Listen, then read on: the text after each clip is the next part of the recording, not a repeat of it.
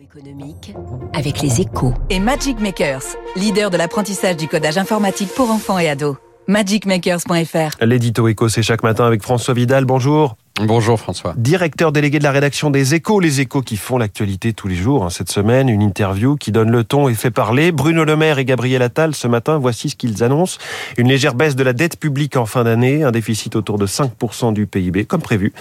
Avec ça, on se dit que les finances publiques tiennent plutôt bien le choc de, de l'inflation et de la remontée des taux, François. Oui, c'est à se demander pourquoi le ministre de l'économie a estimé euh, lundi que la cote d'alerte était atteinte. Plus, enfin, plus sérieusement, cette photographie prise par les deux locataires de Bercy est à la fois plutôt rassurante à court terme, mais trompeuse sur l'avenir. Hein. Rassurante parce qu'elle indique que l'État va pouvoir financer les 50 milliards qu'il prévoit de dépenser pour protéger le pouvoir d'achat des Français sans dégrader davantage les comptes publics. Cette bonne nouvelle, on la doit à l'acquis de croissance de l'an dernier, hein, qui fait gonfler les rentrées fiscales de 2022. Le problème, et c'est ce qui rend cette photographie trompeuse, c'est que l'activité a fortement ralenti depuis et qu'aucun rebond n'est en vue pour le moment. Vous craignez donc, François, que le pire soit à venir pour les finances publiques? Exactement et cela pour trois raisons. La première, je viens de l'évoquer, c'est le manque de vents porteurs. Sans croissance, impossible de tenir le cap des comptes de l'État dans la durée. La deuxième, c'est évidemment l'inconnu que représente la facture finale du combat contre l'inflation.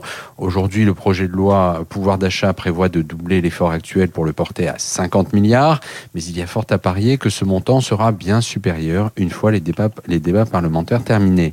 La troisième raison, c'est que d'autres dépenses sont dans les tuyaux. On en a eu un aperçu hier avec la hausse de 3,5% du point d'indice des fonctionnaires, qui coûtera 7 milliards et demi en année pleine. Mais il faudra aussi supporter, entre autres, l'augmentation de la charge de la dette liée à la hausse des taux d'intérêt, 17 milliards cette année et sans doute bien plus l'an prochain.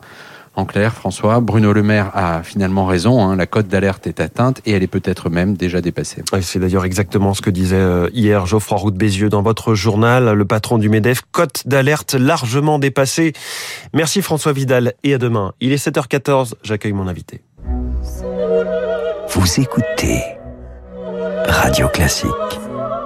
Avec la gestion Carmignac, donnez un temps d'avance à votre épargne.